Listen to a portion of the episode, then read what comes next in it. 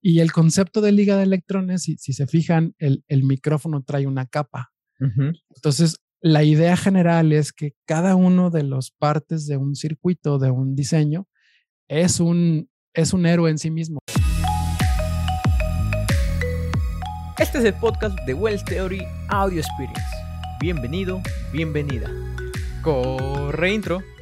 Hola, ¿qué tal? ¿Cómo estás? Bienvenido, bienvenida a este nuevo episodio, episodio número 26 de Well Theory Audio Experience. Y el día de hoy, como en todos los episodios, no me encuentro solo, me encuentro con Pepe Ruiz, que él es ingeniero electrónico y comunicaciones con más de 15 años de experiencia en desarrollo y producción de sistemas embebidos, también maker de corazón, promotor de desarrollo de la electrónica en Latinoamérica y host del podcast Liga de Electrones, podcast por el cual yo lo conozco y lo vengo siguiendo ahí un poquito.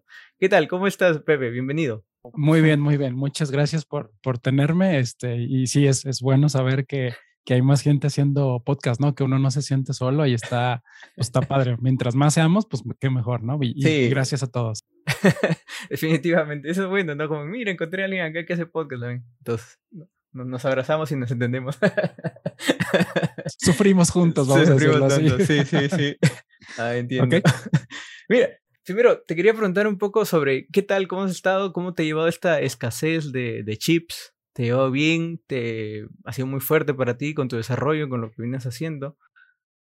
Ah, pues mira, en realidad eh, sí, sí, me fue muy, muy mal, vamos a decirlo eh, abiertamente. Digo, eh, hay, mucha historia por detrás, pero justamente cuando, cuando cae el año de pandemia, yo estaba haciendo un proyecto grande, realmente grande, o sea, que, que, iba a tumbar absolutamente todo lo que iba a estar haciendo. Y yo creo que me iba a dedicar nada más a ese proyecto, uh, probablemente un año, año y medio, quizás más.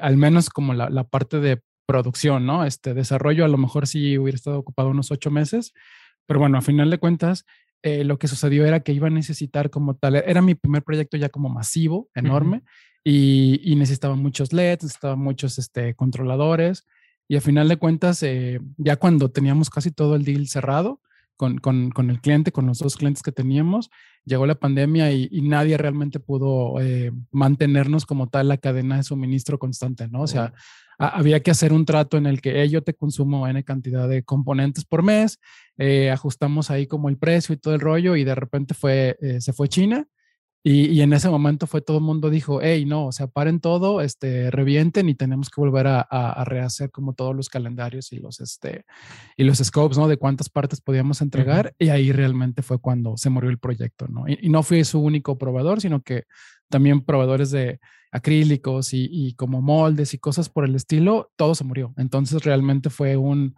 fue una cosa bien pues, pues, fea, realmente, pero pues a final de cuentas es de, pues hay que volverse a levantar, ¿no? Y, y, volver a construir después. Pero a mí, a mí la verdad sí me afectó eh, bastantito para ese proyecto y para otras cosas más chiquitas, ¿no?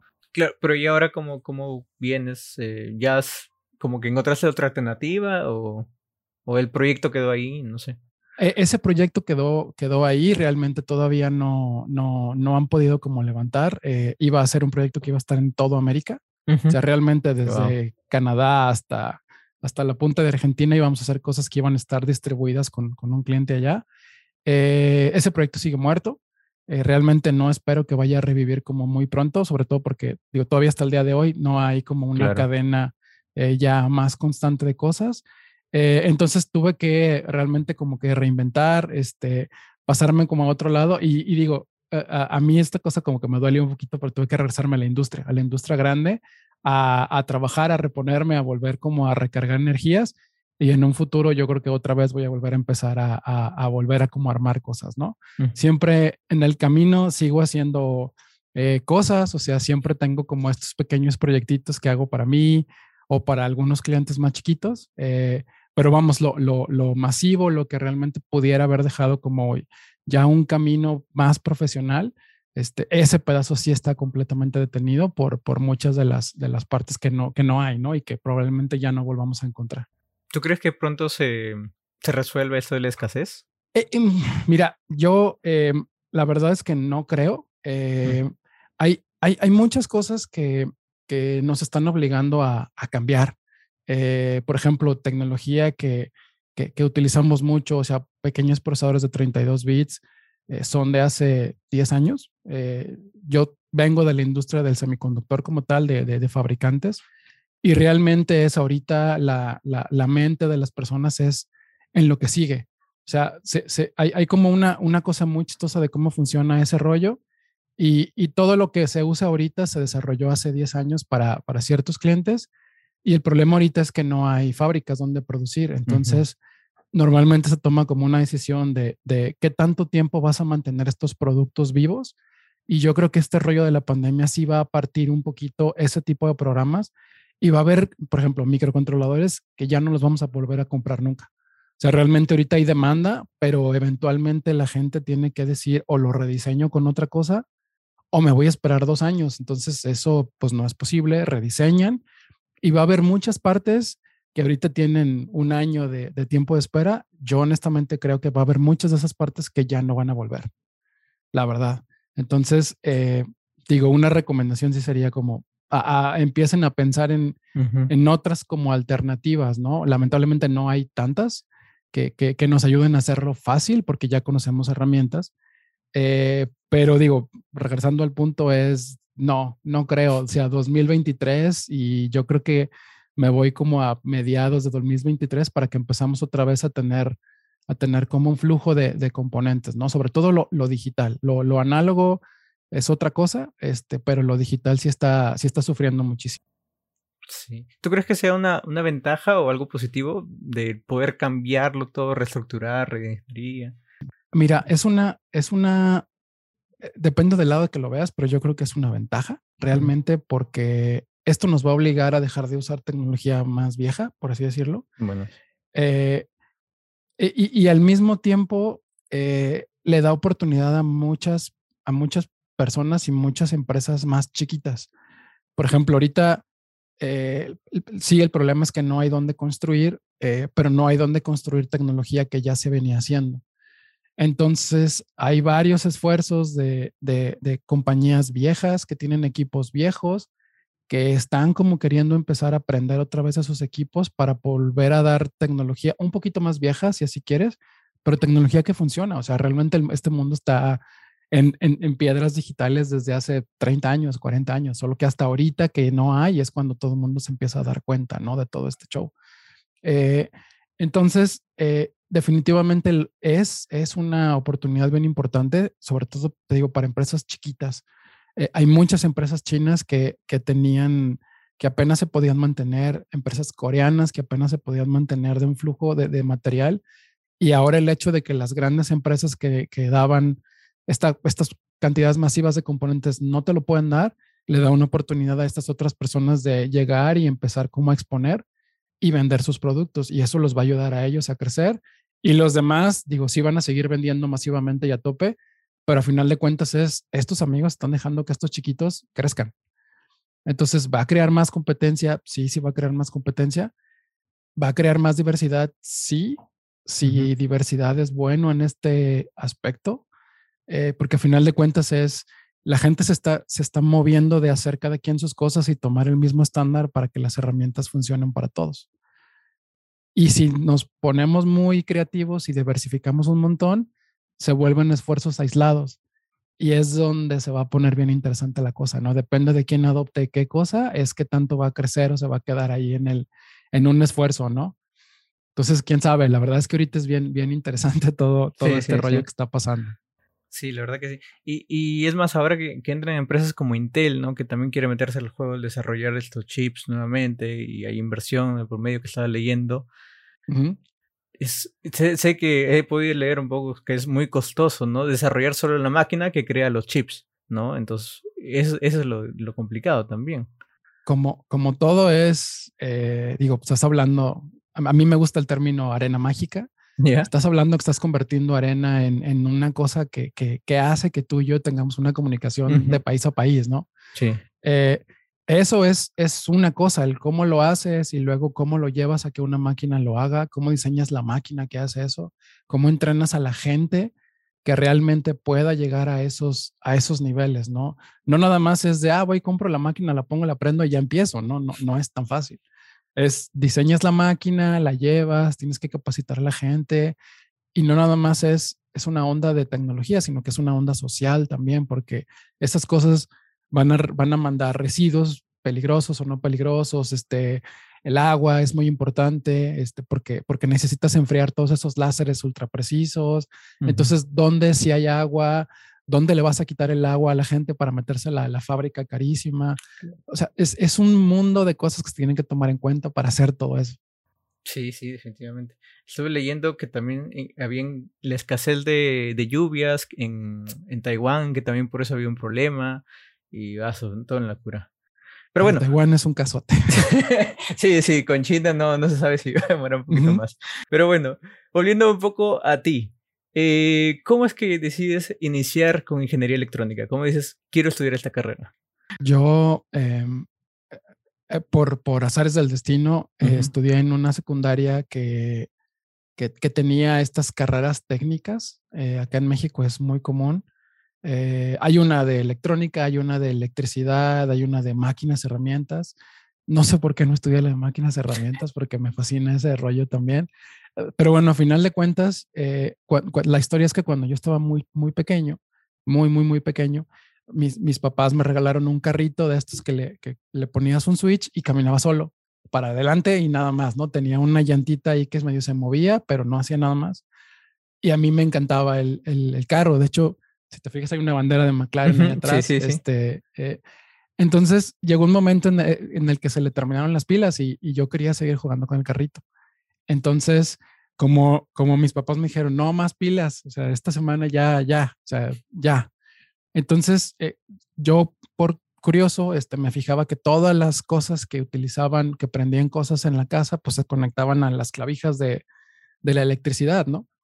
Entonces, un, un, día solo, no recuerdo de qué aparato, fue así como que corté los cables y con un cuchillo de la cocina empecé a pelear y literal fue, agarré esas dos cosas y las conecté al carro, ¿no?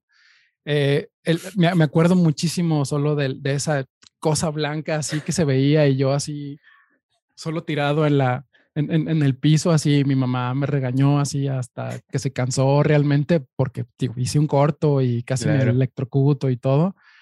No voy a decir que desde ahí ya sabía, pero como que eso te da una idea de por dónde más o menos vas, ¿no? Claro. Viste, tu futuro y tu pasado en ese momento. Es muy probable. es muy, muy, muy probable. A lo mejor, digo, si lo hubiera visto, a lo mejor te hubiera dicho, ah, hubiera aprendido un poco mejor, ¿no? Eh, entonces, eh, ya cuando estaba yo en la, en la, en la prepa, después de, de, las, de la escuela secundaria, me metí igual a una escuela técnica, pero, pero mi, mi, como que en ese momento mi pasión era más como, como la onda de IT. O sea, yo ya o sea, como muchos de nosotros, eh, más o menos de mi edad, yo creo que ah, crecimos ya con una computadora escritorio, entonces ya le, le, movíamos cosas y experimentábamos porque no, no teníamos nada, ¿no? Eh, entonces a mí me encantaba hacer cosas de redes, o sea, la, la, la, impresora, conectarla hasta allá y la computadora y ver cómo, o sea, cómo podíamos hacer como todo este setup de, de las compus más, más bonito. Y me metí a esta escuela a aprender eh, informática para mi buena suerte o mala suerte, eh, de informática no tenía casi nada. O sea, realmente eh, los maestros que habían ahí eran puros maestros de clases de electrónica, entonces eh, era, era más una onda como de tirándole compu electrónica, o sea, sistemas embebidos grandes, por así decirlo. Y eso realmente para mí fue, me, me voló realmente la cabeza. O sea, en el momento en el que hice mi primera práctica con, con digitales dije yo, wow, yo con esto puedo controlar todo. O sea, realmente es con la combinación correcta, o sea, le das, ¿no? Y, y, hacían mucho énfasis en cómo conectas el mundo real con estas cosas, ¿no? Que funcionaban a 5 volts. Entonces, eh, eh, ahí fue cuando dije, no, es que realmente esto es lo mío. O sea, e, e, esto sí me gusta. la primera práctica cuando controlas un motor a pasos así con con el puerto paralelo de la compu, para los que sepan todavía lo que es el puerto paralelo de la compu, fue de, o sea, ya puedo mover mis cortinas, ya puedo así literalmente mover un cañoncito para disparar algo, o sea, ya. Era de, yo ya estaba, dije, ese, es realmente como, como mi camino. Y ya cuando llegué al nivel licenciatura dije, no, ya, o sea, me metí realmente a, la carrera de, electrónica y pues ya, ya de ahí, ¿no? Y curiosamente mi primer trabajo formal fue en el área de IT, no fue en el área electrónica. Ah, mira. Sí, entonces aprendí mucho. Era, era una empresa que se dedicaba a dar, eh, desarrollar software y servicio para HP.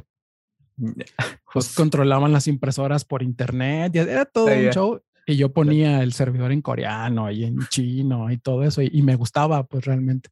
Pero lo mío era la, la electrónica ya en ese momento. Pero ¿y cómo haces ese cambio para sistemas embebidos? Ah, e, e, e, es que realmente en, en la escuela lo, lo vimos, ¿no? Eh, la, la, práctica, no la práctica final, era, era un sistema mínimo. Entonces, tú realmente tenías que programar las memorias directamente con deep switches y grabarlo y después correr como ese programa. Entonces, en, en, ese momento realmente era yo, pues, o sea, a mí me gusta este rollo de los embebidos, pero ¿dónde se trabaja? No? Yo no tenía ni idea, o sea, veía microcontroladores de Motorola en aquel entonces y, y había Atmel y había como varias cosas. Eh, y en ese trabajo donde hacía cosas para, para las impresoras, había una pequeña división que hacían proyectos de electrónica. Entonces, llegó un momento, una, una época aquí en la ciudad de Guadalajara en el que todo mundo que sabía cosas como de electrónica y de, de, de pues sí, computación electrónica, se fue a Intel, porque Intel explotó, era una operación chiquita y de repente ya, ¡pum!, o sea, se hicieron cuatro veces más grande y toda la gente que sabía se fue ahí. Entonces, mucha de la gente que estaba haciendo esos, esos diseños en esta empresa, que ya no existe, se llamaba ASI, este, estaban haciendo una cazamonos. Una cazamonos con cuatro o seis microcontroladores y yo venía ya de una escuela un poquito más moderna y decía, ah, eso se puede con uno, ¿no? Entonces llegó un momento en el que se fueron todos y me dijeron, eh, hay un proyecto incompleto de unas grúas de manzanillo, ¿qué onda? Pues yo le entro, digo, voy a estar yo solo, pero, pero yo le entro, ¿no? Entonces me metí, me acordé de muchas cosas que hice en la escuela y así fue como otra vez enderecé el camino y después de ahí me mandaron, me hablaron de, de lo que en aquel entonces era Freescale. Freescale era la división de semiconductores de Motorola. Entonces, cuando Motorola se empieza a separar, eh, agarra toda la división de, semiconductores de procesadores y crea una empresa nueva y se llama Frisk. Y yo justo entré después de que, de que esa parte empezó, ¿no? Soportando micros de 8 bits y era una chamba bien interesante porque tenía que, eh, tomábamos aplicaciones de clientes y literal era las destripábamos un poquito y les cambiábamos el micro, uno de Microchip, uno de Texas Instrument y rehacíamos toda la aplicación y lo poníamos en su mismo hardware y ya íbamos con el cliente y le enseñamos, mira, pum, aquí está tu aplicación jalando con mi micro. Ah, algunos se ponían bien freaks porque, oye, es que esto no, no, no, no lo vamos a vender. Aquí está, te demuestro que esta cosa lo puede hacer este micro, que es 25 veces más barato, bla, bla, bla, bla, bla, y que te han estado engañando, bla, bla, bla, bla, bla. Entonces, así fue como yo realmente aprendí. Este, pirateando cosas, por así decirlo.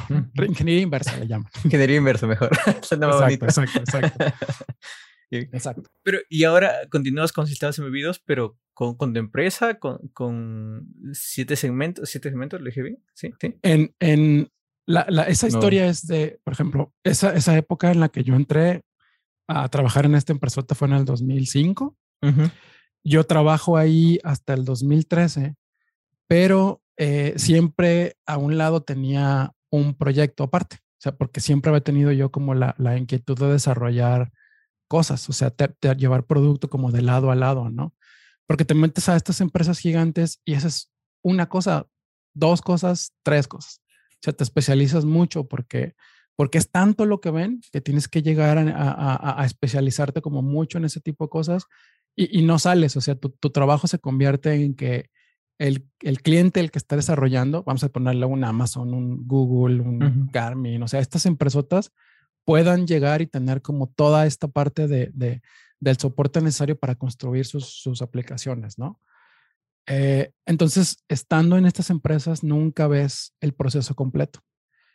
Y eso era algo que yo tenía como muchas ganas de aprender, porque decía, es que si aprendo eso, ya puedo hacer como más cosas, ¿no? Y era algo que yo sabía que le hacía falta a, México y Latinoamérica en general. Era de, hacemos muchas cosas, pero no sacamos productos terminados, ¿no? De lado a lado. Y aquí está este producto físicamente que, que hace como todo esto y se vende y es de Latinoamérica. No hay mucho de eso. Entonces, por ahí empezó como mi inquietud y me encontré con un dude que, que, que, trabaja para hacer em, monitoreo de animales salvajes. Entonces, a lo largo de tres años diseñamos un rastreador de animales salvajes extremadamente confiable. O sea, e, e, ese mercado es chiquitito eh, y mucha gente entra y mucha gente, bueno, la gran mayoría de la gente se va porque no, no alcanzan a, a llegar a la madurez que necesitan para que su producto sea suficientemente confiable. Y no nada más es el producto, es, es como todo el rollo de cómo lo empaquetas para los ambientes tan difíciles, ¿no? Porque ahí se ponen tortugas, en cocodrilos, en ballenas, en muchas formas diferentes. Entonces el rollo de lo pones y cómo recuperas la información y e, es todo un show. Entonces fueron como tres, cuatro años. De hecho, a ese proyecto todavía le sigo dando mantenimiento y cada cierto tiempo tenemos que volver a generar otra versión nueva porque ya no hay componentes por ejemplo, ahorita, este, y cosas así por el estilo, ¿no? Eh, entonces, eh, en 2013, yo eh, se me presenta una oportunidad grande y, me habla esta otra empresa, Microsoft, enorme, y me dicen, hey, aquí hacemos estas tablets y hacemos el Xbox, ¿no? Ah, Xbox me suena. este, entonces, fue un, fue un ir y venir porque a mí me gustaba mucho mi trabajo, lo que hacía realmente sí era como, era muy retante, pero llegan y te ofrecen esta otra parte en la que, en la que vas a ver productos, o sea, cómo funciona el ciclo completo. No puedo decir que no. O sea, realmente fue de, me, fui a trabajar con ellos y estuve tres años. Y sí, o sea, e, entre China, Estados Unidos, este, aquí en México, aquí recibíamos todas las Xbox y todas los, las tabletas estas de Surface de las primeras generaciones. Y mi chamba era diagnosticar, y ver cómo tenía un grupo de ingenieros a mi cargo, este, y realmente entender, o sea, qué era lo que estaba pasando y luego después ir y hacer mejoras al diseño y, y, y, en, y en, fábrica, ¿no? En producción también el montón de detalles y cosas que se tienen que resolver en ese momento. Entonces, la verdad es que aprendí, aprendí un montón. Y en 2016 decido salirme. Fue de, ya, este, ya aprendí, ahora quiero ir yo a hacer algo nuevo, ¿no? Ya, pero ya por mi cuenta dije, si no es ahorita, ya no lo voy a hacer. O sea, realmente ya me estaba llegando la edad en la que, en la que empiezas a buscar a lo mejor algo un poquito más fácil. Y dije, no, voy a buscar, eh, no voy a decir error, pero fue así como un boost impresionante en, en, muchas cosas, ¿no? Empecé a dar consultoría en gente de aquí, de, de, de Guadalajara, de México en general. Empecé a diseñar como muchas más cosas eh, algunas se vendieron, algunas otras no tanto. Este, todavía tengo ah, diseños incompletos. Eh, y en paralelo eh, a, todo ese trabajo, me metí a una comunidad, a la comunidad de Makers Guadalajara. Entonces, cuando te metes a una comunidad per se que, que, que funciona, o sea, que, que, que, le metes ganas, que le metes tiempo, que le metes este amor y corazón, se convierte en una cosa que se exponencia un poquito porque te empiezan a llegar clientes, ideas, este, amigos, gente que no sabías que hacía como más cosas. Entonces, eso es como una bocanada también de, de aire para todo el mundo y, y, y, dices, ah, pues lo que hace fulanito con lo que hago yo, nos juntamos y hacemos algo, ¿no? Entonces, en, en paralelo fueron como esos dos esfuerzos, este, y, estuvo bien padre porque, porque aprendes el, el, el sentido de, de la comunidad, de compartir, de que no estás tú solo y de que hay más gente, porque realmente si tú te sientas a trabajar y hay más gente alrededor haciendo no lo mismo, pero sí cosas muy, muy parecidas, o sea, en el que, oye, este, tienes, eh, no sé, por ejemplo, un LED verde porque no tengo esto. Ah, sí, aquí hay un LED verde, ¿no? Cosas tan, tan simples. Oye, tienes unas pinzas que hacen como esto. Oye, tienes esto que eso normalmente es como algo que nos bloquea mucho a nosotros, porque no es como que tengamos así atrás un almacén enorme con componentes infinitos, ¿no? Entonces, en ese momento nos paramos, o sea, es como, vas ahí programando y estás bien chido y dices, híjole, necesito otro transistor que haga esto, ¿no? No tengo. Entonces, no, aquí no es como que te puedas parar y vas a, a, un, este, no sé, Walmart de componentes y lo compras, ¿no? Aquí tienes que ir como a tiendas que abren de lunes a viernes en horario de oficina. Claro. Este, o, o empiezas ya ahorita a pedir cosas por internet, pero igual, ¿no? Es de, de lunes a viernes, solamente envío de 9 a 5 y, güey, lo necesito ahorita porque, porque ahorita tengo el tiempo y tengo las ganas. Mañana, quién sabe. este, entonces, e, e, eso me ayudó también a mí mucho a, a, sentir que uno tiene que compartir y a la hora que uno comparte, todo eso regresa eventualmente. De diferentes formas, pero regresa. Eh, y, y, esa es una de las razones por las cuales nació esta cosa que se llama siete segmentos. Siete segmentos era, sí, era, porque realmente no creo que vaya a revivir, era esta parte de mí en la que yo me sentía muy, muy solo a la hora de hacer como, como electrónica, ¿no? Veía a, muchos compañeros, o sea, por ejemplo, la, gente de electrónica aquí en México, este, algunos otros que están en Ciudad de México, la EDEN en, Monterrey, ¿no? Este, que, que, de repente compartíamos ahí ideas y cosas de lo que estábamos haciendo. Y yo veía, o sea, por ejemplo, estos dudes, no, no importa cuánto cueste, porque van a vender poco y es industrial, porque no usan esto, no? que, uno sabe y conoce que, existe, o sea, componentes más caros que integran todo, en lugar de que estés reinventando la rueda todo el tiempo, ¿no?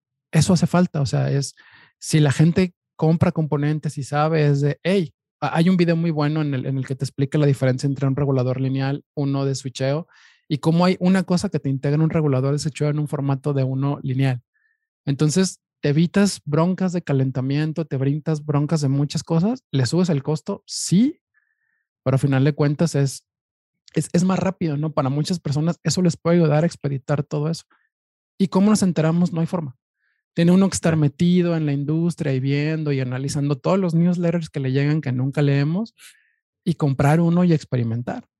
Este, y es de, no es para todos, no es para todos, pero la gente que pudimos darnos esos pequeños gustos de tiempo y, y de lana en ese, en ese rato, pues yo lo hacía, ¿no? Entonces me llegaban tarjetas, por ejemplo, de, de ST, este, y era, pues hagamos un, un, unboxing, un review para que vean lo que esa tarjeta puede hacer. Porque de otra forma no te enteras, te ponen ahí una presentación de marketing, es como, ah, pues está bien padre, ¿no? Pero, pero ¿qué puede hacer y qué tan difícil es? No, no había nadie realmente que te dijera, hey, aquí está, mira, está bien fácil de usar. O está bien difícil, o mejor usa aquí o mejor usa acá. Eh, y, y, digo, ahí va, como una, una pedrada para muchos makers. Era de, yo le decía más makers, hey, escriban, escriban, lo publicamos aquí, este, eventualmente va a llegar gente que a lo mejor quiera patrocinar el sitio y de ahí podemos empezar como a, sacar dinero para, para comprar más cosas, ¿no? Y eventualmente poder pagar hasta por, por artículo escrito y cosas así por el estilo. Y, y no se dio, eh, porque, porque realmente, pues la gente no tenemos tiempo, muchas veces vivimos al día, este, todos estos problemas que tenemos en, en Latinoamérica, ¿no? Entonces, para mí sí fue así 11 de la noche, así, es que necesito sacar, y, solo era, me aventaba dos, tres horas escribiendo, escribiendo, escribiendo, escribiendo, sacaba dos, tres artículos y luego ya los iba medio publicando, ¿no? Eh, y digo, a, a, mí, digo, la vida me dio como mucho conocimiento por toda esta experiencia con clientes y yo solo empecé a bajar todo eso y lo empecé a poner en un blog, ¿no? Pum, pum. Y digo, la, verdad es que eh, yo creo que lo más difícil de todo eso es encontrar algo que le, que le llame la atención a la gente, esa imagen pegajosa, ese título pegajoso, para que la gente se meta y lea. O sea, e, es, es no sé si es más difícil que el podcast, eh, porque en un podcast pues te sientas y, digo, lo difícil es conseguir al amigo que está platicando contigo en un podcast, ¿no? Sí, Normalmente. este, y, de la otra forma, tú estás solo, pero necesitas escribir sobre algo. Y si, y si quieres realmente enganchar a la gente, necesitas probar ese algo del que estás escribiendo. Entonces, es lo mismo, ¿no? Es, es, es, para mí, para mí es como tienen la misma complejidad un podcast y un artículo. Este, ya cuando haces un video, el video es 20 veces más complejo, ¿no? O sea, porque tienes que hacer cosas ahí. Entonces, quise hacer, escribir artículos y grabar videos. Hay, hay videos grabados ahí, este, eh, de, muchas cosas. Eh, y después fue de, no, no puedo. O sea, no, no puedo solo, este, no, no, no hubo como más gente interesada y decidí matar eso. Y dije, el podcast está bien, o sea, es, es algo que, que, que, me gusta, me gusta compartir, me gusta decir, me gusta hablar, me gusta pararme ante la gente y, y pues decirles de lo, que me gusta, ¿no? Platicar todas estas cosas. Y tengo la buena suerte que, que hay, hay, hay, un señor eh, americano ya muy grande, 70 años, este, que me ayuda a producirlo. ¿Ah, sí? Sí, sí, o sea, y, cayó en la comunidad. ¿Qué, cómo, o sea, cómo te ayudan? Eh, simplemente apreció así.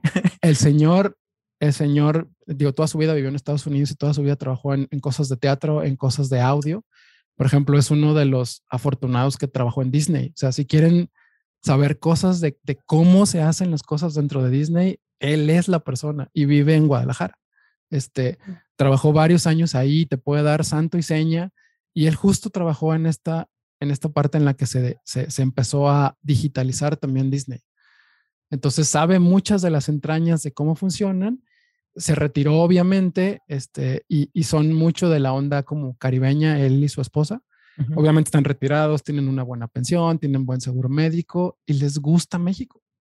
Entonces vivían en Vallarta, de repente se vienen a vivir a Guadalajara y como buenas personas, no voy a decir sin nada que hacer, pero, pero con ganas de, convivir con gente y de, y de integrarse, pues conocieron este espacio que se, llamaba Hacker Garage. Entonces empezó a ir, vio la comunidad de makers, pues empezó a ir a platicar y dijo, voy a ir a ver si alguien habla inglés, a ver si alguien realmente está haciendo cosas.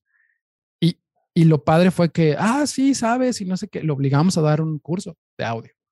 O sea, ahí es de, tú sabes de esto, órale, una clasecita de audio fue gente ya más pro, este, y a partir de ahí nos hicimos amigos y, nació esta idea de, de, empezar como a hacer, hacer podcast, ¿no? Y él, él, o sea, e, e, es de esas personas que si empieza algo, compra todo, todo. Tiene este, el podcaster gigante, compró unos monitores, tiene una Mac más enorme que mi cuarto, este, no, no, no, o sea, todo.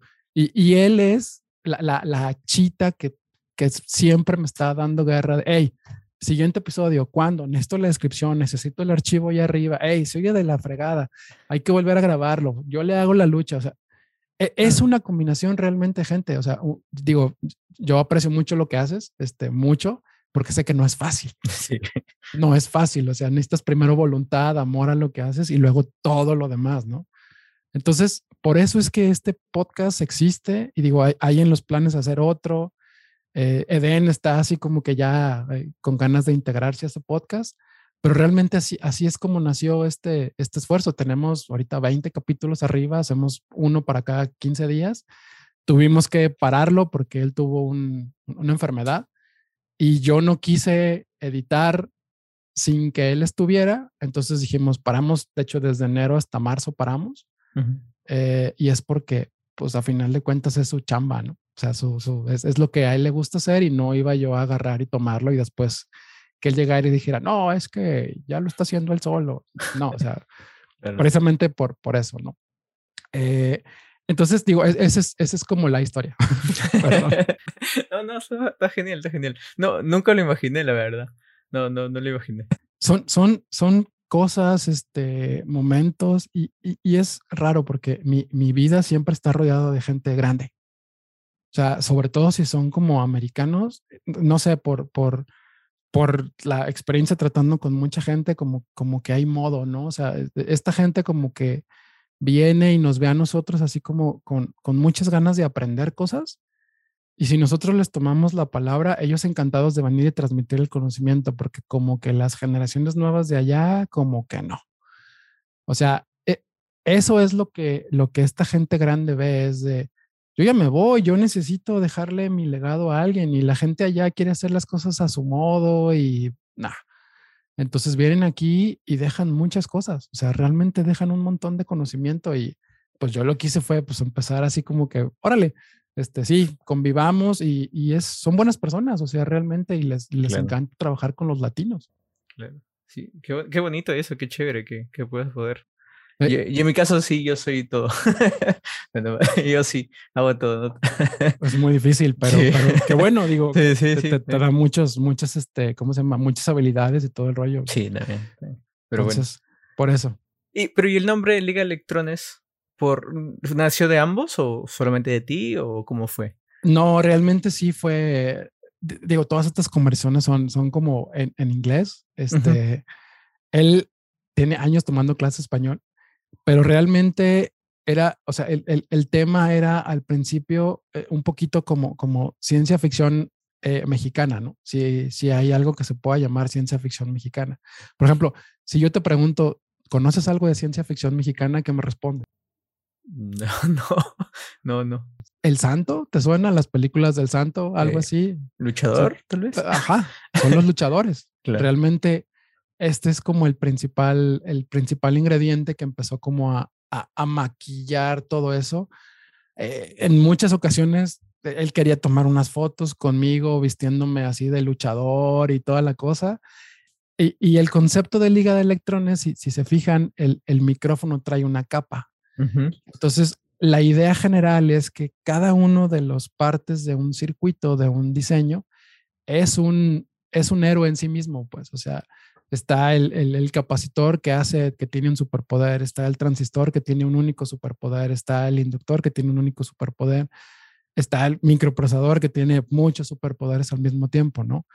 Entonces, ese es más o menos como, como el concepto, ¿no? Es una, es una liga de la justicia, es una liga de electrones, ¿no? A final de cuentas, que de eso se trata, de mover electrones por todos lados. Por, por eso es también hay, hay algunos episodios que tienen color morado y otros verde.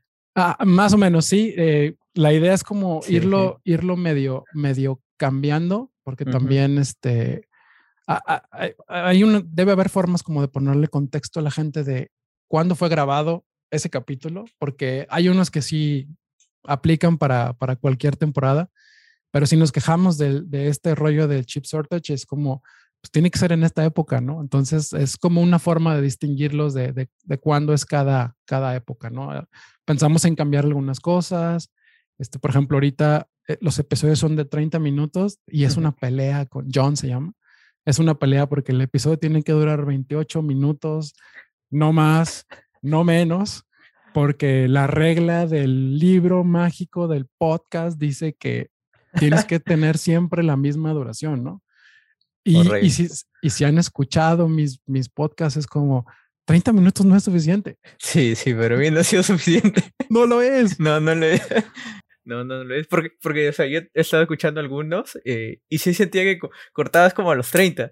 Oye, pero, pero justo estás en la parte más, Sí. genial. Y Es cortó. horrible, es horrible. Y, y hemos estado hablando de cambiarlo ya a una hora, este, porque 30 minutos no, no es suficiente. Y, y, por ejemplo, ahorita es, si, si a mí me dejas, yo me voy. O sea, yo hablo, hablo y hablo y hablo, porque cuando alguien habla del tema que sabe que le gusta, o, sea, tres horas te la puedes, te la puedes Sí, pasar sí, sí. hablando, ¿no? Sí, definitivamente. Wow. Claro, no, no sabía eso del libro de, del episodio. Yo voy una hora, a veces una y cuarto, y así, pero bueno. Mira, el- hasta, hasta el americano, digo, no, no lo Ah, van a mira. escuchar, pero mira, tengo un libro que se llama The Podcast Planner. Le- ¿Lo uso? No. Los dos, tres primeros episodios tienen la información completa y todo. Dije, lo vamos a hacer a tu manera. No funciona. La mente de nosotros no es tan cuadrada. No, no es así. Claro. Entonces, digo, sí tengo mis notas y todo, pero no, la verdad es que lo, lo dejé. bueno, bueno, detallitos, ¿no? va, va cambiando. con- yo creo que, que cambia el, el podcast un poco el formato y cómo, cómo lleva uno. Si es que, por ejemplo, en mi caso es eh, preguntas, ¿no? A veces tengo planeado preguntas hacerle y el tema cambió de la nada, ¿no? Sí. Como con lo que hice con Eden, yo no pensaba que iba a hablar muchas personas de Machine Learning. Y en eso, Machine Learning salió el tema y sentí que era muy, muy, ahí estaba el tema. Entonces, continué eso y dejé algunas preguntas que tenía. Ajá. Pero, pero creo que la práctica, el estar hablando, conversando y vas viendo cuáles serían lo mejor tanto para ti como para el público, ¿no? ¿Qué le puede Claro. gustar más a ellos al final? Claro. Lo, claro, lo. Bien. Regresando un poquito a sistemas embebidos, vienes desarrollando varios proyectos, ¿no? Como, como tengo entendido, lo que me decías al principio. Pero ¿cómo es que nace para ti una idea? ¿O cómo tú dices, mira, quiero resolver o solucionar esta problemática o quiero hacer esto? Porque a mí a veces me hacen preguntas, me dicen, Wells, este, no tengo ideas, ¿me das alguna idea sobre hacer un, resolver un problema? Y yo tampoco, le digo. O sea, me- en peor frío me agarran, ¿no? O sea, ¿cómo para ti dices, pa, esto podría ser?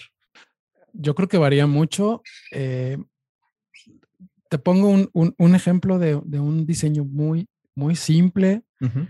que, que, que yo tenía ganas de hacer, yo creo que desde que estaba en, en- en Microsoft, ¿no?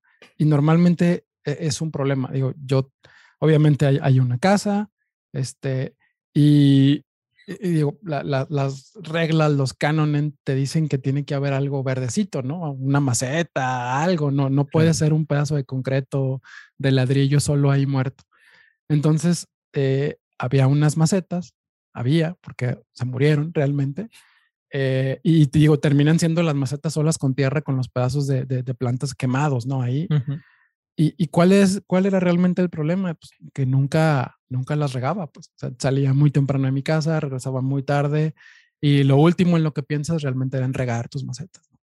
Y, y, es una cosa bien simple, ¿no? Puedes ponerle desde estas cosas de plástico que guardan agua y van poco a poco como que, como que regándola, pero no es eficiente porque al mismo tiempo se te iba a olvidar rellenar esa cosa. Entonces, eh, para mí era como, a ver, o sea, yo tengo este problema, ¿no? Entonces, empecé como a preguntar con, con más amigos y todo, este, y digo, existe esta creencia, al menos acá en México, que, que llegas como a veces a la madurez cuando te puedes encargar de una planta. o sea, es como, ¿cómo te haces responsable de algo si ni siquiera puedes echarle una planta agua todos los días, ¿no? O cada tercer día. Digo, te puedes poner recordatorios en el celular y no pasa, o sea, realmente no pasa. Entonces, en, en, mi cabeza, o sea, cuando estaba más joven, era, a ver, o sea, es, sabes esto, sabes prender un relevador, sabes cómo, cómo hacerle para, para que pase y no pase agua, ¿no? Una electroválvula. Entonces, para mí fue de, pues voy a hacer uno, ¿no? Este, para que riegue las dos macetas que tengo ahí y ver cómo funciona. Lo prendes un ratito cada día y listo, ¿no? Y luego lo empiezas como a platicar con más gente y ya de repente fue de, ah, sí, pues voy a hacer una tarjeta que tenga cuatro salidas y que la gente lo pueda usar, ¿no? Que sea compatible con Arduino para que sea bien facilito y listo. Entonces, ese es, ese es uno en el, que, en el que yo tengo el problema, ¿no? Otro que es muy reciente, de hecho, ese está aquí, mira, todavía ahí trabajando, es, eh, yo vivo en un, en un, aquí se les llama cotos, fraccionamientos, donde donde hay, vas en la calle y hay una puerta grande con dos portones, uno para entrar y uno para salir, y adentro hay muchas casas. Entonces, todo el mundo tenemos un pequeño control remoto con el que abrimos la puerta para poder entrar o salir con un carro, ¿no? El problema es que se te pierde el control, se te queda sin batería, tienes que comprar otro y es al amigo que le da servicio a la puerta del fraccionamiento. Entonces, cada control te lo vende muy caro. Si se le acabó la pila, se desprograma, este, entonces es, e, e, e, es, tiempo que tú pierdes y dices, yo no quiero pagar, o sea, no, no, no voy a estar pagando y luego lo dejo y un mes y se le olvida o no queda bien y no sé qué. Entonces tienes uno y, y dices, a ver, o sea, ¿cómo, cómo le hago para, para si, si, si estamos yo, mi mujer, alguien más, o sea, ¿cómo le hago para, para, para no tener que depender del controlito, no? Ah, pues, pues si sabes electrónica, pues intervienes el control, le pones un pequeño relevador y lo pones en un lugar fijo donde, donde agarra la puerta y haces una pequeña aplicación con el celular y el celular triggerea el relevador que está ahí y esa cosa abre la puerta, ¿no? Boom, listo. O sea, ese tipo de cosas eh, eh, es como hay que pensar, es como, ¿qué, qué puedo hacer yo para que, para que sea como un poquito más fácil mi vida, ¿no? El, el, digo, no sé en tu país, pero acá tenemos este, calentadores de agua. Entonces es esa cosa, hay muchos que son de paso, hay muchos que siempre están como encendidos, tienen un pilotito encendido y luego llegan a cierta temperatura y se bajan. En el día no te estás bañando, no necesitas agua tan caliente, entonces es pues, que, se, que, prenda una hora, que le dé vuelta a la perilla, que prenda solo y a cierta hora que se vuelva a apagar, ¿no? Y no tiras gas y no tiras este tipo de cosas. Eh, también acá en México tenemos tanques de gas que están encima de los techos eh, ¿cómo le haces para saber si ya tienes gas o no? Es como te tienes que subir normalmente o va y llega el amigo que deja gas y te no te pone lo que te dijo que te puso y te lo cobra y te roban, ¿no? Entonces hay aparatitos que los pones ahí y, y, que los pones abajo de la agujita que mide y eso pues lo transmites de alguna forma, ¿no? Por, por serial, por wifi si quieres, por un cable abajo y te dice, hey, en la cocina tienes un dispositivo que te dice a cuánto está el, el gas, ¿no? Entonces, son muchas cosas que, que nosotros no, no, no nos damos cuenta que nos afectan hasta que nos pasan. Pues. O sea, hasta que nos quedamos sin gas. Nah, ¿cómo que nos quedamos sin gas? No, y pasa que estás cocinando y, y siempre, ¿no? Estás en medio de una reunión y pum. O te estás bañando en la mañana y de repente ya se apagó todo y dices, o sea, cuando más lo necesitabas, falla. Entonces, es mejor como, como alertar para esas cosas, ¿no? Y, Y ya yéndote al ámbito como más profesional, eh, por ejemplo, hay, hay, una, hay una necesidad de un proyecto, de un producto que hacemos nosotros, que es eh, e, en las estaciones de servicio, gasolineras, este, tienen siempre estos tres marcadores donde te dicen el precio de, la gasolina, ¿no? De la gasolina, aquí se llama Premium Magna, pero es regular o Premium en otros lugares, este, y el diésel. Entonces, el problema es que en teoría la gente se fija dónde está más barata la gasolina y llegan y ahí cargan, ¿no? Claro. Este, pero eh, la cosa es que alguien tiene que moverle a ese precio, ¿no? Porque aquí el precio cambia puede cambiar en dos horas, en tres horas, si alguien quiere poner una eh, promoción o algo así. O sea, el precio es relativamente libre, ¿no? No está tan regulado. O sea, pesos, centavos más, pesos, centavos menos. Entonces, el problema viene de que, de que muchos de los productos que ya existen, o tienes que ponerles un cable que va desde el preciador que está ya seis metros arriba en el, en el tótem, y tienes que poner un cable que vaya hasta el lugar donde tú le mueves a las bombas. O sea, porque el precio que está allá arriba tiene que ser el mismo precio de las bombas donde cargas combustible, ¿no? Entonces, o estaba la opción del cable o estaba la opción en que era un control remoto como el de televisión. Entonces iba alguien, no importaba si estuviera lloviendo, nevando, con el calor a todo lo que da y tenía que moverle. Y digo, y siendo bien honestos, muchas veces las personas que operan las estaciones de servicio pues no son las personas tecnológicamente más capaces, ¿no? O no van y tienen el numerito anotado, se lo medio aprenden de memoria y llegan los inspectores y dicen, hey, tu bomba dice que esto está 25 pesos con 30 centavos y allá arriba dice que están 24 pesos con 80, entonces estás engañando a la gente. Ah, es que se me olvidó cambiarlo y no sé qué. Ah, pues eso es multa. Claro.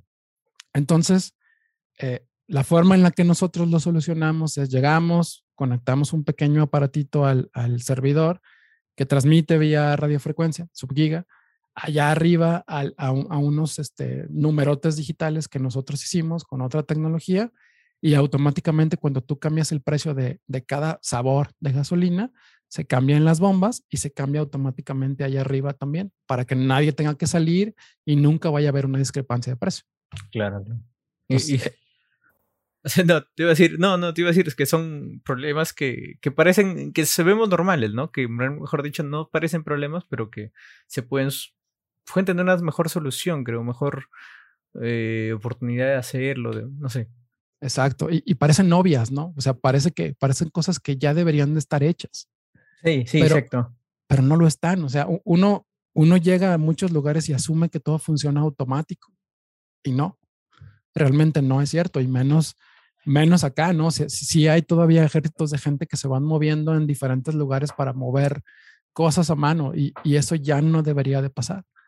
También otro ejemplo de un proyecto que no se pudo hacer, y este es como bien interesante, eh, acá en la ciudad donde vivo hubo un accidente muy grande en el 94, este 94, 92, nunca me acuerdo, donde eh, por alguna razón hubo unas fugas de hidrocarburos que se metieron a las alcantarillas.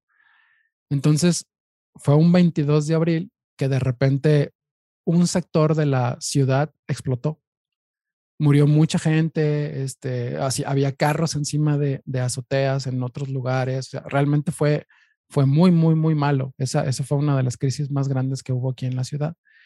Y a raíz de eso se implementaron sistemas de monitoreo. Entonces ponían en ciertos lugares de la, ciudad, todavía existen de hecho, eh, sensores de, ciertos tipos de gases para estar monitoreando las alcantarillas y todo eso se mandaba a una central donde siempre hay personas que están viendo los niveles.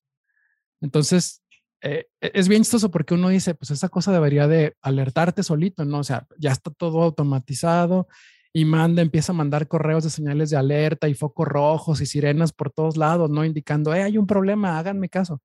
Pues no, no existe. O sea, realmente en el periodo en el que se desarrolló, las personas que lo hicieron, se trajeron tecnología completamente propietaria que solo se habla de ese servidor que tiene 30 años, 40 años de vivo, este, y que si lo quitas nada va a jalar este, entonces, y está conectado a una televisión y te pone ahí foquitos, pero no hay alertas, no hay alarmas, no hay nada. Pues todo es manual. Y, y cosas como esas son, no sencillas, pero son, son hasta cierto punto muy implementables, ¿no? Con tecnología ya, ya nueva. Este, y, está padre porque ah, es un poste, o sea, es un poste que tiene una caja arriba y tiene unos sensores conectados allá abajo y reemplazar todo, rehacerlo para que todo sea más estándar, más entendible, no es tanto trabajo. Cositas, cosas cotidianas que parecen normales, pero que tal vez podría tener una mejor solución. Exacto, o sea, y, digo, vayan a las casas, vayan a las fábricas, por ejemplo, otro... Y, perdón, perdón que te corte, pero por ejemplo, imagines que, que encuentras un, problema, ¿no? Que tú dices, mira, yo puedo solucionarlo colocándole esto, esto, ¿no? ¿Cómo tú sueles decirle a la empresa o cómo te acercas a esa persona para decirle, mira, tengo esta solución? Porque, o sea, puede ser que para ellos digan no, porque siempre funciona bien, ¿no? Pero aquí vamos a cambiarlo. Pero ¿cómo sueles hacerlo tú? No, hay, en este rollo, eh, digo, tienes toda la razón. Eh, es, es difícil ir a vender una idea o una mejora en un proceso que ellos han hecho por mucho tiempo. Eso es un hecho. Normalmente tiene que venir como de ellos. Eh, y ese tipo de cosas empiezan como a, como a pasar cuando estas personas que dirigen empiezan a ir como a estos foros de tecnología y que, y que empiezan a decirle todo el mundo, no, es que en la cámara de, no sé, muebleros, de textiles, que necesitan empezar como a digitalizarse, a digitalizar sus negocios y todo eso. Entonces, no funciona del todo bien porque les dicen eh, muchas de estas cosas, pero les dicen así como implementa, este, no sé, métodos de pago digitales, ¿no? Así, ya acepta tarjeta de crédito, ya acepta este tipo de cosas, pero no lo llevan al nivel de, cómo están haciendo ellos su producción. O sea, no, tienen muchas veces como, como idea eh, y lo que uno tiene que hacer es realmente enseñarles un poquito de los beneficios que, les puede conllevar el meterle cosas a su, a su, ¿cómo se llama? A su, a su proceso en sí, ¿no?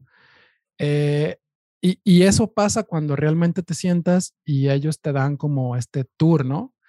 De, de, ah, mira, es que así funciona y tú ya empiezas a ver las máquinas y ya vas todo emocionado como y ¿no? Así de, no, esto está bien chido, este. Y dices, no, pues cómo le voy a meter la mano yo a esta máquina, ¿no? Que, que no sé, que mueve 300 agujas en 20 segundos, ¿no? Así es, es una cosa bien irreal. Pero al final de cuentas te das cuenta que las cosas muy fáciles de que, por ejemplo, no, es que tiene que venir alguien y aprender la, la, máquina y luego se tiene que esperar una hora para que esté caliente y luego ya puede empezar como a producir, ¿no? Ahí es cuando uno dice, ¿y qué pasa si yo te las prendo automático a la hora que tú me digas, ¿no? En lugar de que tenga que llegar la persona o tengan que llegar las personas antes. Ah, órale, eso se puede, sí. ¿Y cuánto más o menos me costaría, no? Entonces, tú, no, pues déjame ver y ya les haces algo como muy custom, ¿no? claro. Y muchas veces eh, ayuda el rollo de, esto te costaría más o menos esto si lo compras ya medio hecho, un PLC enorme con unos contactores y esto te costaría si, si te lo hago yo, ¿no? Normalmente si te lo hago yo es más caro que comprarlo hecho, pero empiezas a, venderle también como estos beneficios de, es que esto lo puedes customizar y en algún momento tú puedes ir a venderlo también. Porque, porque así como, así como tú conoces a, eh, así como tú conoces tu empresa, seguramente sabes de personas que necesiten esto también. No exactamente igual, pero sí cosas muy semejantes. Entonces, esas mismas personas empiezan así como que a, les das, les das y ellos empiezan a pensar y a pensar y a pensar y luego dicen, va. Normalmente acá es la gente no paga, no quieren pagar. Entonces tú haces un Frankie, un prototipo y luego vas y le dices, mira, aquí está, pum, pum, pum, pum, lo conectas. Wow. O sea, ya, ya es magia y te dicen, no, ya está hecho sí, pero este cuesta tanto, ¿no? O sea, esto te va a costar tanto, si lo hacemos ya como la gente, el producto va a costar tanto.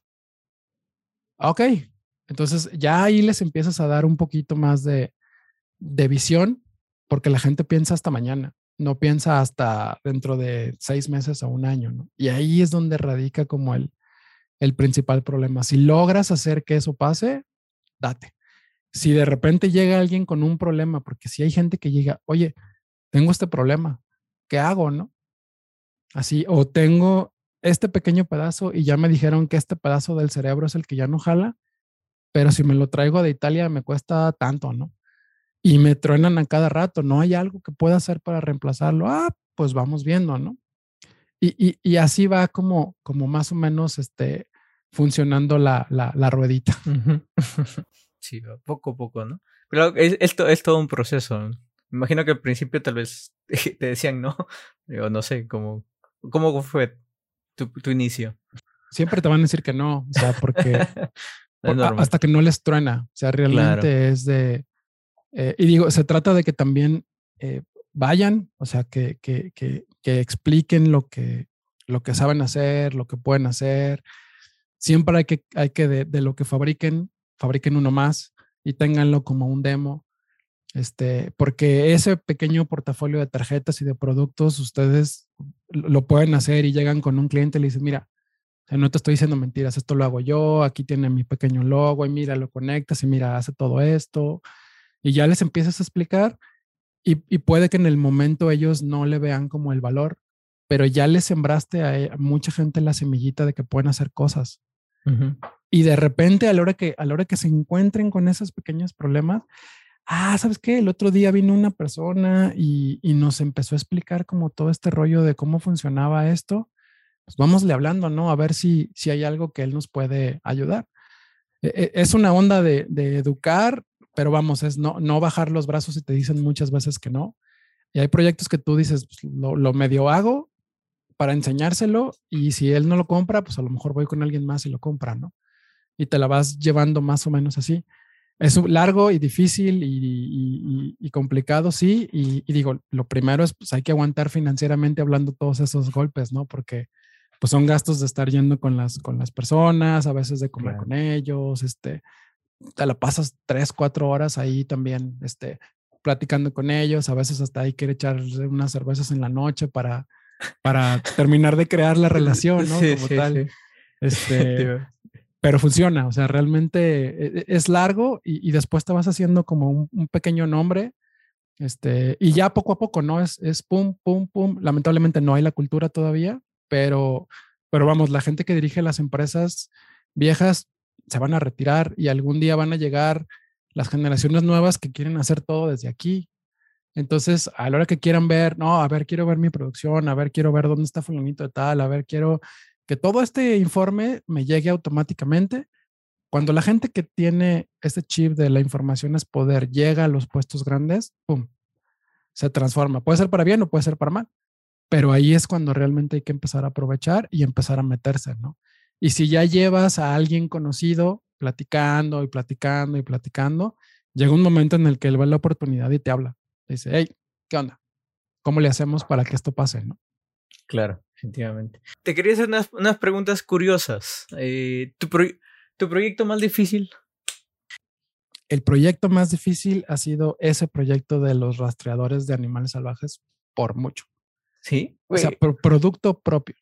Ah, sí. Ese, ese, ese. Eh, problema más difícil que he tenido que resolver. Un problema en el que ni siquiera ves las cosas, o sea, silicio. Adentro del silicio, cuando todo el mundo te dice, es que tiene que funcionar, porque aquí no jala y acá sí, y no ves más ah. que un diagrama que está adentro del, de un microcontrolador, o sea, ni siquiera es como que cosas que puedas medir por fuera, no. Ese otro es sí es como otro nivel de que, de que quieres ver electrones volar y no, no terminas de entender bien cómo funciona y empiezas a aventar un montón de ideas, supuestos y cómo, cómo pruebas que es eso. Ha sido lo más difícil para mí. de un dispositivo médico. Claro, y era silicio. Silicio. Sí, era silicio. Sí, era silicio. ¿Cómo llegaste ahí? No, no. o sea, ¿cuántos descartes hiciste para llegar ahí? Eh, la, la, historia es eh, cuando trabajaba para, para Freescale. Eh, yo era uno de las personas que, que, el experto te dicen que sabía USB. Entonces había trabajado en, en, la validación y en todo el rollo del ecosistema alrededor de los puertos USB de cierta familia de micros. Entonces de repente lo empieza a usar mucha gente en muchos lados del mundo y, y de repente llega un cliente importante con muchos millones de partes que iban a usar y te dicen, hey, en mis pruebas me está fallando esto. Y era específicamente a un módulo que a mí me había tocado validar. Entonces, en teoría, yo conocía de lado a lado ese módulo. Entonces, eh, pues ya, ¿no? Así el, cliente te dice, mira, aquí está el código y aquí está este rollo. Y en el mundo del silicio hay muchas cosas que tienes que tomar en cuenta, o sea, desde el lote del silicio, cuándo se produjo, qué versión del silicio es, porque, porque también el misma, la misma parte van, le van resolviendo problemas. Entonces, ya cuando juntamos como toda esa información, pues nos dimos cuenta de que pues la revisión cero jalaba bien, la revisión uno no jalaba bien. Mismo microcontrolador, mismo todo, solo la primera versión sí jalaba bien, la segunda ya no. Entonces, digo, para empezar, eso a mí me salvaba mucho porque decía, es que, digo, no probé esa configuración porque luego aparte los clientes inventan cada cosa. Quiero usar este cristal rarísimo que solo consigues en el norte de Mongolia, este, que corre a, no sé, 48.5, 24.7. No había forma, o sea, realmente en el que tú pudieras validar todas las partes que existen y todas las combinaciones, o sea, sumas las más importantes. Entonces llega, llega esta empresa de medical muy grande y nos da santo y seña de exactamente con qué condiciones fallaba y pues a reproducirla, ¿no? Entonces ya agarré estos boards gigantes que teníamos y empecé así, chamba, chamba, pum, pum, pum, pum, pum, a probar si era, era un espacio así como de Ciro para loca, así con tres, cuatro osciloscopios carísimos, todo conectado y empezando a correr pruebas de software, stack, automatizar cosas, porque era, decían, lo corres y en el paso de dos días falla. Así, era una prueba que no era de que lo corres, ya falló. No, o sea, tenías realmente que correr muchas, muchas iteraciones para que fallara. Entonces, eh, eh, cuando, cuando estás a ese nivel, tienes que poder armar temas o, equipo o, un, este, pues sí, algo, un bench de pruebas para poder replicar lo que te están diciendo que está mal. Si no lo encuentras, es una bronca. si lo encuentras, dices, bueno, ya sé cómo reproducirlo, ¿no? Primer paso. Entonces, y e, en el momento en el que te dicen la versión cero jala, la, la versión cero sí jala bien, la versión 1 no jala bien, pues el problema está allá adentro, no hay de otra. Entonces es silicio, ¿no? y ya vas con la corte celestial de diseñadores y les preguntas, oye, a ver, este, cambios de esta, de esta máscara se llaman, de esta máscara a esta máscara. No, no hay cambios en esa parte. No, es que no hay nada, no, es que no hay nada. una semana de haciendo pruebas y yo aventaba más datos y decía, es que aquí está el problema, o sea, si falla, si falla, si falla, y es en este no, en este sí. ¿Qué cambió? No, es que no hay nada, y es que no hay nada, y es que no hay nada, y es que no hay nada. Y no lo sacabas de ahí. Entonces llega un momento en el que te vas, este, te tomas dos, tres cervezas, sigues pensando en el problema. Sí. Porque luego te dicen, hey, son muchos millones ahí, ¿no? Entonces tienes, tienes el peso así de horrible. Pero siempre llega que, que te dices, a ver, tú eres el que sabes. Entonces vuelve otra vez a empezar, ya sabes que sí es, que no es. Y ya de repente fue de, ah, a ver si el, el, la parte de sincronización de las cosas del reset, de no sé qué tanto. Y dices, en lugar de hacerle por aquí, lo voy a hacer todo manual, ¿no? Entonces escribes una secuencia de cosas que modificas adentro y en lugar de que sea un bit para hacer todo eso, lo haces a mano. Oh, sorpresa, dejó de fallar. Completamente dejó de fallar. Entonces, en lugar de decir en el módulo completo de todo este rollo de USB, estamos aquí en la parte del reset, ¿no? Aquí está el problema, o sea, realmente aquí está el problema y empiezas a ponerles hipótesis de o le quitaron algo, o le quitaron un sincronizador, o le pusieron un flip-flop de más y les dices, aquí están las opciones y aquí están los, lo que puede pasar, ¿no? Entonces ya cuando presentamos todo eso, eh, había, era, era, me acuerdo, yo estaba aquí en Guadalajara y la gente estaba en Austin y era una, era una mesa grande como con 20 personas y por ahí atrás uno de los vatos dijo, ah, dice, sí es cierto. Dice, este vato tiene razón, dice, sí le movimos algo. Y justamente está en el sincronizador del reset y no sé qué, y, empezaron, ¿no? Abrieron las compus y cada quien empezó a buscar y efectivamente había una compuerta más. Una ah. compuerta que quitaron en la versión nueva porque decían, es que eso no se usa.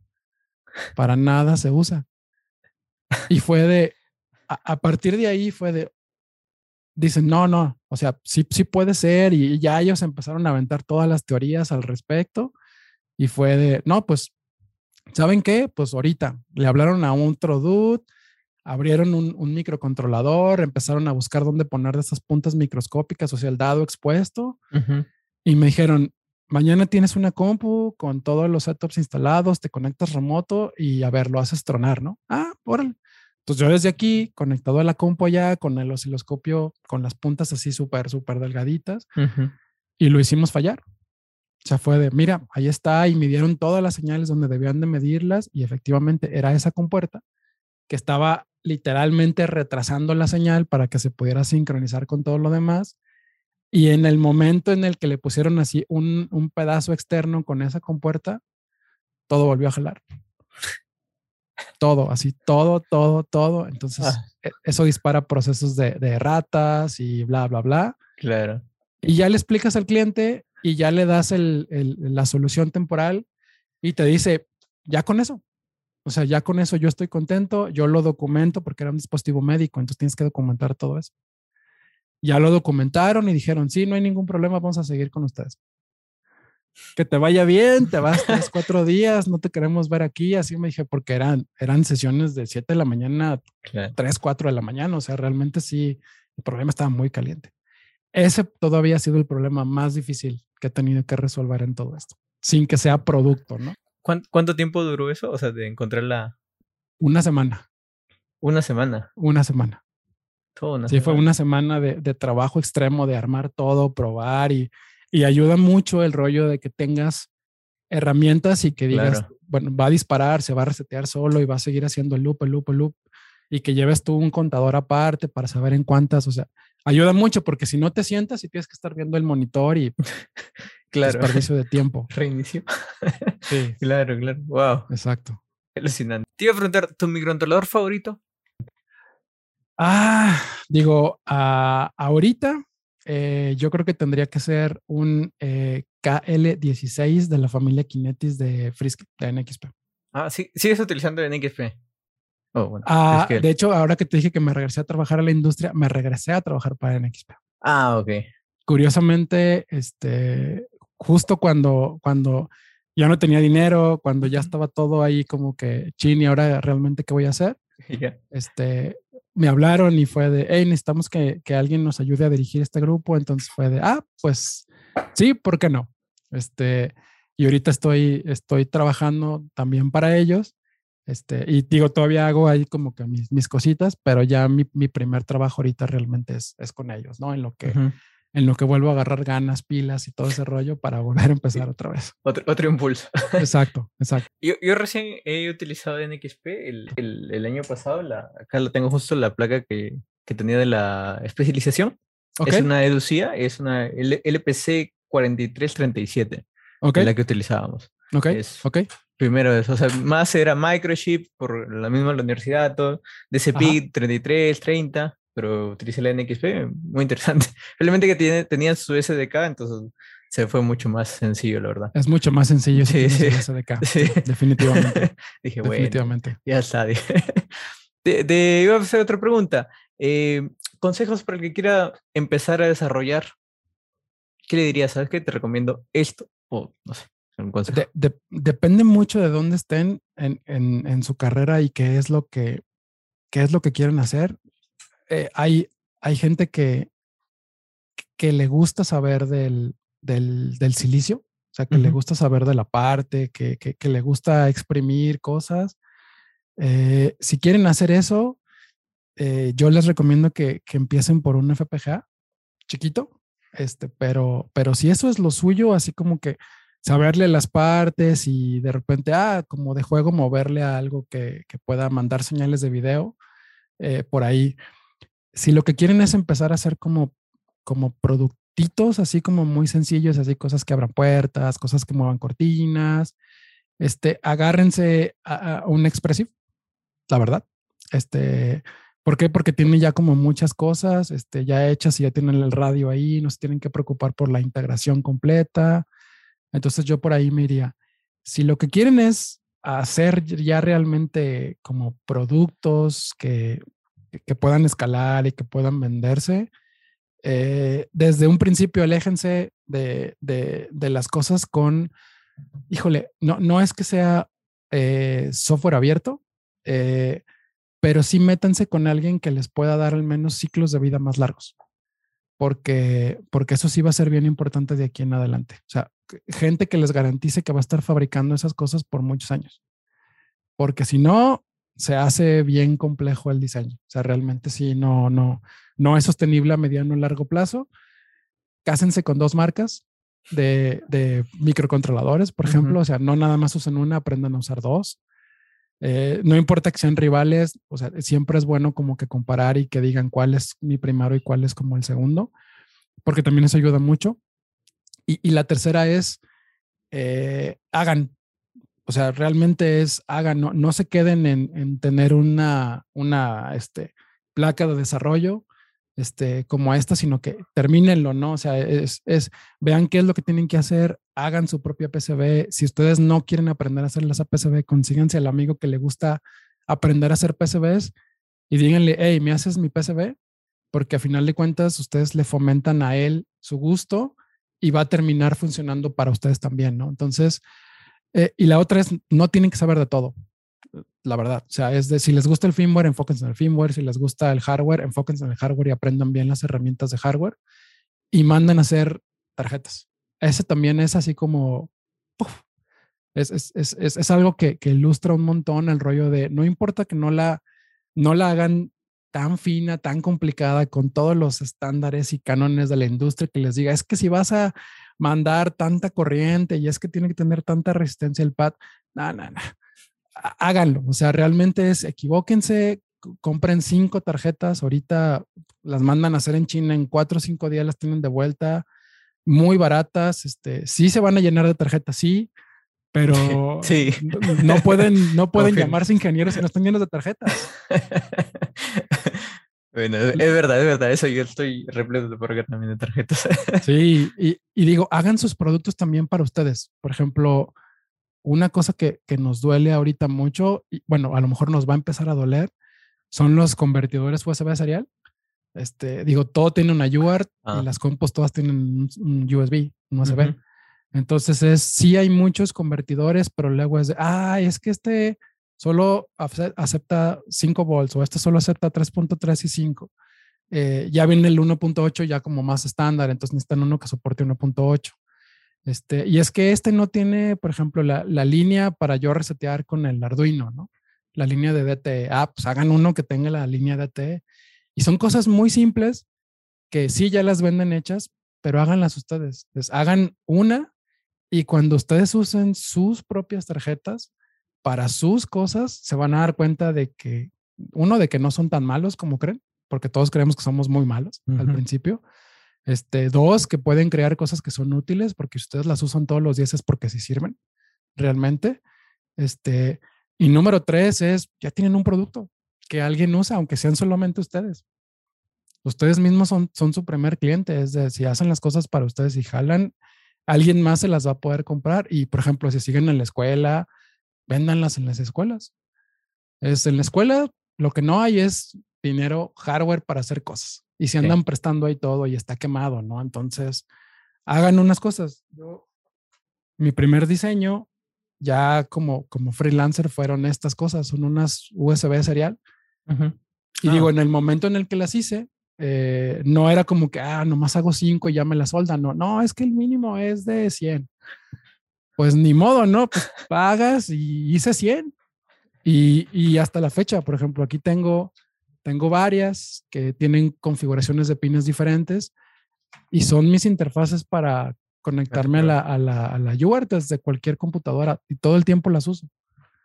Y de claro. repente, si vienen a México, les regalo unas porque todavía tengo un montón. Y ahorita son carísimas porque no hay FTDIs y aquí hay FTDIs que eh. no están usando. eh. Tenemos entonces, ahí. Entonces, a, a, esos serían como los consejos. Hagan. O sea, realmente cuando hacen, se empiezan a enamorar de lo que hacen. Y si hacen y no les gusta, es porque a lo mejor este tipo de cosas no son para ustedes, pero se dan cuenta que esto no es lo de ustedes y se mueven tantito para un lado, ¿no? Porque no significa que no, es como, no, el hardware no es lo mío, estarme peleando con los bits no es lo mío. Ah, pues me paso algo que ya tenga SDK, ¿no? Y ya no me peleo con eso. También. Pero mientras más rápido empiecen y, y, y, se ubiquen donde se sienten más cómodos y les gusta, ahí se pueden empezar a enfocar y hay chamba para todo el mundo ahorita. Eso es lo más chistoso. Se necesitan todos los niveles ahorita porque pues la creación de tecnología está en boga de todo mundo. Sí, definitivamente. Y de verdad, Pepe, muchísimas gracias por, por contarnos un montón de cositas. Eh, muy chévere lo que, lo que viene desarrollando, lo que has desarrollado. Eh, no sé si gustarías tal vez invitarlos para que conozcan tu canal de podcast y puedan ver lo que estás haciendo, que, es muy buena, ¿verdad? Digo, el, el, podcast está chido y todo el mundo está eh, bienvenido a participar. O sea, tú también el día que digas, hey, yo tengo como este tema y quisiera como elaborarlo, eh, el podcast se llama Liga de Electrones. Lo pueden encontrar así, Liga de Electrones en Spotify, en Google, en Amazon, hasta en Apple, que es un pain entrar en Apple. Este, y también la página es ligadeelectrones.com. Ahí pueden escuchar este, todos los programas y todo. Hay, hay muchos, hay de diferentes temas. Y, de eso se trata, de que, de que, de que empecemos a platicarlo. Lo padre del podcast es que si tú sabes algo y yo no, pues me explicas, ¿no? Y le explicas a alguien que no sabe. Entonces, eso es lo que está como, como bien interesante. Y si hay alguien que no sabe de algo que yo sé, pues yo le explico y ahí me explayo, ¿no? Y es mejor tener, tener a alguien con quien estar charlando, porque a veces tener un monólogo está padre, pero siempre es como mejor meterle un poquito más de peligro al show, ¿no? Entonces, Liga de Electrones, a mí me pueden seguir en, como Pepe-Ruiz en Twitter, ahí que se arme la, la, machaca. Ya está Wells ahí en todas, la, la parte del embebido, del, del, mame del embebido. Este, entonces, pues ahí nos van a encontrar a todos. Sí, sí, ahí todos. no sé. Bueno, eso va a estar bueno. Igual en la descripción está ahí toda la información, el, enlace del podcast, el enlace de, de, Twitter y todo lo demás para que vean, sigan todos los episodios que está, está muy bueno, de verdad. Yo los por escuchar un par de ellos y me gustó mucho, aprendió cosas que ah, mira, esto no sabía. ok. está, muy bueno, está muy bueno. De verdad, muchísimas gracias. Eh, no te olvides suscribirte, darle like y compartirlo con tus amigos. Chao, chao, nos vemos. Muchas gracias por escuchar este episodio. Nos vemos la próxima semana. Suscríbete.